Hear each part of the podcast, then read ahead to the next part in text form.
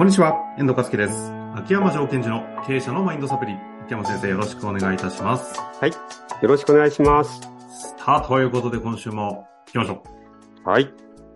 今日なんですが、うん。12月、今年ね、最後のアカデミアで、タイトルがね、あの、主体性の正体とは、部下の自己決定感を高める方法ということで、ちょうどね、19日ですかね、終わったと思うんですが、あの、ここの中の、秋山先生書かれた文章が、いや、これ、相当皆さん、これ分かると思ったんじゃないかなと思ったので、はい。これ今日ちょっとご紹介させていただいて、少しお話ししていただいたらどうかなと思っておるんですけど、ちょっと紹介していいですか？はい。お願いします。そのまま大体読みますが、はい。えーやりがいを持って働いてもらいたい、主体性を持っては、えー動いてほしい。これは部下に対して経営者やリーダーが持つ純粋な思いです。あなたにもこのような思いがあるのではないでしょうか一方で、多くの部下の気持ちは、自分で決めたくない。やることをやって早く帰りたい。責任なんて負いたくない。真逆の世界です。一体この大きなギャップをどう埋めればよいのでしょうか部下にやりがい主体性を持たせる。これは私たち経営者、リーダーに突きつけられた大事なテーマです。では、どうすればよいのかという中でいろいろね、書いてくださってるんですが、はい。その具体的なところで、就業時間を短くして有給休暇を取れるようにしたら、不満は多少減ったがやる気まで、やる気までは起きない。部下を褒めてみたが、勘違いされて要求が大きくなった。強くなった。ワンオンワン面談でやりたいことを聞いたけど、えーある人は、特にありませんと言い、ある人は、やりたいことがありますと言って退職してしまったというようなね、話をして、じゃあ一体主体性を持たせたいと思っているんだけども、いざ今みたいないろいろ有給だ、ワンオンワンだってやると全然違う方向に行ってしまうと。さあ、うんこの溝どう埋めるんですかという回をちょうどされたとは思うんですが、はい。ちょっと簡単にね、ポッドキャストでもやったらいかがかなと。はい。えっと、実はこれあの、本当にいろんな難しい問題をはらんでるんですね。で、その、どんな問題がはらんでるかっていうのを一つ一つ紐解いて、で、最後にどうすればいいかってことをやっていかなくちゃいけないんですね。で、まず、ここで大切になってくるのが、あの、いわゆる、動機づけっていう言葉があるわけですよ。はいはいはい。で、この動機づけっていうのが本人が自分で自分にするのはまだやりようはあるんですよ。うん、うん。例えば、その、いわゆる内発的動機づけとか外発的動機づけってあるじゃないですか。二要因理論つですか？そうです、そうです。それを例えば、バーグじゃない。あ、違いますね。秋山先生。あの、この場合はいろんなアカデミア方がの時にはうん、違う、なんだこれ、エドワード・エル・デシさん。弟子。のそうそう。ハーズバーグじゃないんですね。はい。これを、その自分がじゃあモチベーションを高めるためには外発的動機づけなんかこう給料上げたいとか内発的動機づけ自分はこういうワクワクしたいっていうのを自分でやるならまあまあまあやりようあるうん、うん。ところが人に対して他者に対して動機づけやるってどういうことかっていう問題がもうはらんじゃってるわけですよはあ、はあ、はあ。え、それはどういう意味ですか？内発的動機なら、うんあ外発的動機なら外から刺激すればいいけど、内発的動機って外、そもそも外から刺激するもんじゃないしっていう。そうそうそうえでねその前に自分が自分にやる場合は外でも内でもどっちでも構わないとうんうんうん。で人にやるといった場合、人にやるって言うと、私たちは外発的動機づけをままず最初に考えてしまうじゃないですか。うん、そうですね。それがさっきの例で言うと、えっ、と、環境を良くするというね、要は外発的動機づけじゃないですか。職場環境を整えて、はい休み増やしたり、働き方改革。時短にしたりとかね、いろいろありますよそうそうね。でそうするのが、あとは褒めるっていうのも実は外発的動機づけなんですね。うんうんうん。で、外発的動機づけは悪いということじゃなくて、弱点は長期間それが機能しづらいということなんですよね。この辺はね、もうだいぶうんうんご。存知の方もね、多くなってきてそうですよね。で、えーじゃあ内発的動機づけは自分の中から湧き起こってくるので、えー困難があってもそこに立ち返ることによって燃え上がるという意味では内発的動機づけがいいよとされてるじゃないですか。うんうん。ここまでは私たち分かってると。知識的にはね。ところが、内発的動機づけを他者が関与してどういうことなのってことに矛盾そうだよだからね。確かに矛盾。うん。っていう問題がある。で、うんその時に一つヒントになるっていうのが、その、えっと、エドワード・エル・デシというのが、こう、内発的動機づけの中で、ある言葉を言っていて、はいはいはい。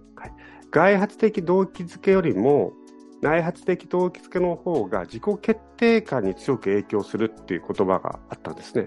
うん、うん。で、この自己決定感って何ぞやってことにフォーカスしたのがアカデミーだったんです。自己、あ、自己決定感って、あ、あるんですね、言葉。あんまり自己、意思肯定感とか決定とか、自己肯定感とか聞きますけど、あんまり聞いたことないなと思って、造語かなと思ってましたが、違うんですね。うんうん。で、その自己決定感っていうのをよく考えてみると、自分で決めたんだっていう感覚のことじゃないですか。自分で決めたから。自分がやります、自分で決めますって。そうすると確かにこれは、やらされ感の真逆で主体性だなって思ったんです。それは確かに。そうですね。ただそうなってくると今度はじゃあどうやって自分で決めたかをみたいなところには行きそうですけど。で、いや、それでまた戻って、内発的動機づけをするというのは、自己決定感を促す、影響を与えるんですって。うん。うんということは、やっぱり内発的動機づけをしてあげればいいわけですよ。でも、うんまた戻ってくるんですね。どうやってやるんだって話ですよね。はい。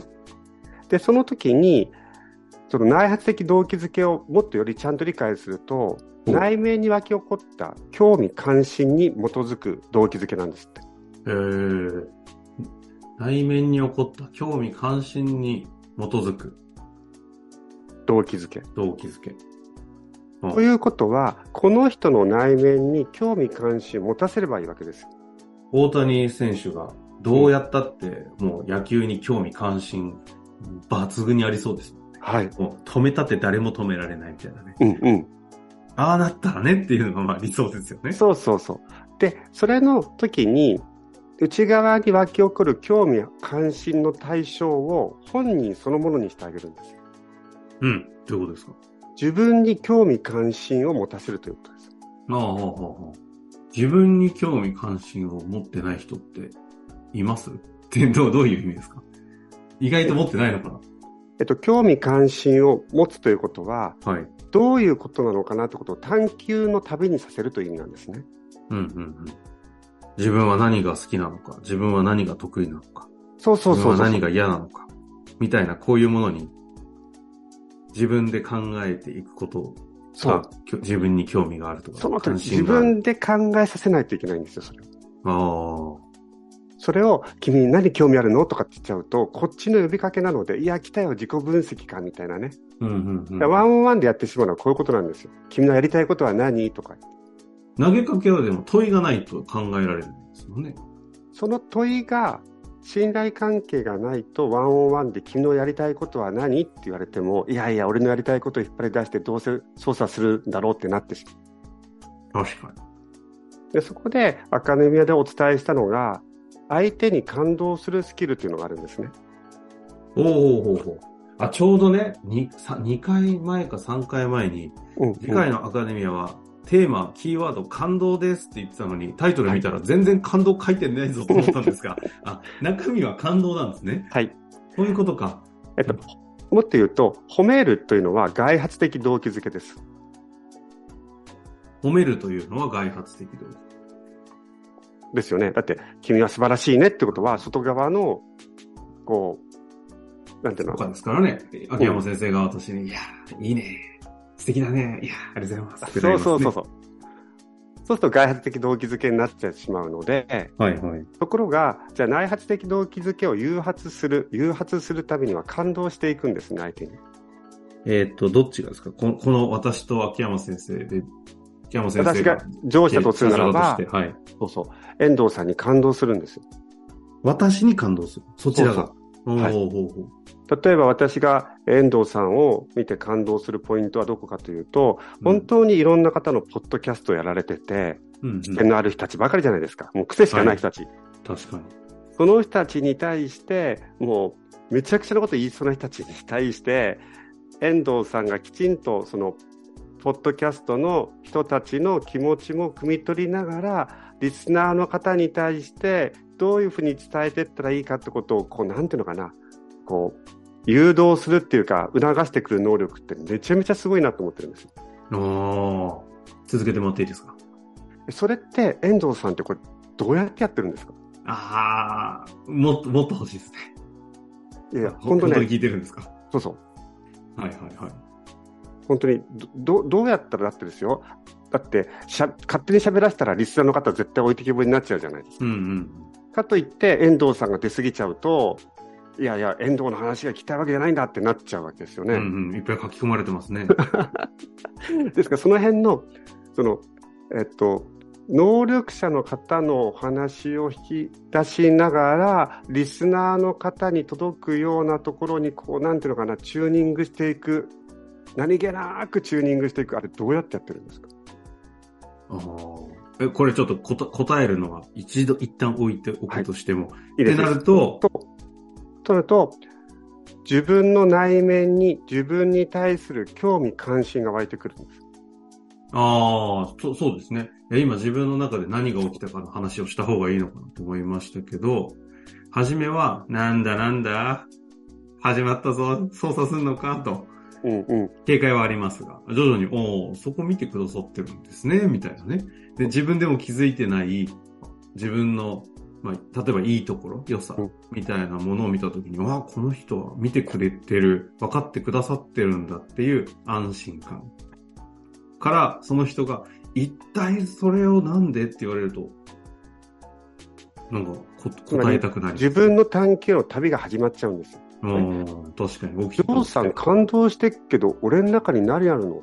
何があるんだろうって純粋に自分に投げかけますよね。それが、自己に対する興味関心の旅の始まりなんですね。ああなるほど。そうすると、何か見つけたとしますよね。はいはい。もしかするとこういうことかなとか。うん。そうすると、その自己決定理論っていうのがありまして、戻りますけども、自己決定感っていうのは、3つキーワードがあって、有能さ、関係性、自立性っていうのがあるんですね。これはエドさんが言ってる方の話ですか？えっと、江戸さんも含めた人たちが言ってる自己決定理論の中の3つの欲求っていうのがあるんです。もう一度いいですか？有能さ、うん関係性、自立性。どれも難しいテーマ3つ出てきますね。だけど、例えば遠藤さんが、え、俺何やるんだろうって言って、あ、もしかすると俺ってこういうことをやってきたからこういう部分があるのかなって、もし見つけたときそれは有能さになりますよね。ええああ、なるほどね。そうか、こっちが問いかけをきっかけに自分で見つけた有能さだったり、感その、そしてその有能性をどういう関係性の中で俺使っていったんだろうってなるわけああ、なです。るほど。また使っていくんだろうと。はいはいはいはい。じゃあそのためには自分はどういう立ち振る舞いをすればいいんだろうっていう自立性が生まれる。なるほど。そうやって言われると難しいというよりも、うん。その自己決定感自己決定感、うん、自己決定感とか自己決定理論。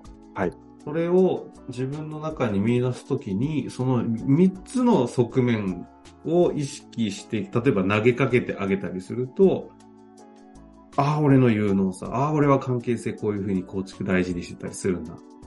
と、え自分、あ、そうか、自分としてはこういう自立性って難しいですね。えっと、例えば、例えば、遠藤さんです。どうやってやってるんですか？ちょっと俺感動してやり方わかんないんですけどって聞いて、え、どういうのかなっていうと、例えばで私がサポートするんだったら、遠藤さんってどういうこう能力があるからそれできるんですかっていう問いに対して出てきたのが有能性ですよね。で、あなたのその能力を周囲の人とどういうふうに使っていきたいんですかっていうと関係性が刺激されて、うんうん。自立性を？その行動をあなたはやっていくときにどんなことに気をつけてるんですか？何をしなきゃなるほどねと思ってるんですか？そうやって投げかけていくと、そっか、け、なるほど。なかなかみ短い番組の中で濃縮な、もうぎゅうぎゅうに詰め込んでくださった回になりましたね。そうすると自分の中の自分で見つけた有能性と関係性と自立性を手にすると、あ、これを自分はもっとやりたいなと。そうするとな、るでしょうね。やらされ感ではなくって、自分で決めていこう。自分の仕事に対して、この有能性と関係性のと自律性を使っていきたいなっていうふうになっていくと、動機づけ、内発的動機づけが湧き起こっていく可能性があるということですね。こういうことですね。まあ、ちょっと何度か今回はね、聞いていただいて整理していただくと、あの、今自分がどこで詰まってたり、どこが足りないのかもちょっとわかりそうな回でしたのでね、ぜひ、もう一度聞いていただきたいですが、あの、アカデミアでこの内容をさらに90分使ってうん、お話ししてくださっているのでね、はい、あの、インナーダイビング、はい。聞かれて、えっ、と、入られてる方はそちらで確認できますし、入ってない方はね、まあそっち見ていただければアーカイブ残ってるそうですので、ぜひね、1ヶ月間実質無料でいけるそうですので、聞きたい方は聞いていただくと、いい感じで最後ね、告知に持っていきましたけど。ありがとうごいざいます。ありがとうございます。有能です。ということで、いや、終わりたい。秋山先生とね、皆様との関係性を大事にしたいなと、終わりたいと思います。はい。ということで終わりましょう。秋山先生、ありがとうございました。はい。ありがとうございました。本日の番組はいかがでしたか？番組では秋山城賢治への質問を受け付けております。ウェブ検索で秋山城と入力し、検索結果に出てくるオフィシャルウェブサイトにアクセス。その中のポッドキャストのバナーから質問フォームにご入力ください。また、オフィシャルウェブサイトでは無料メルマガも配信中です。ぜひ遊びに来てくださいね。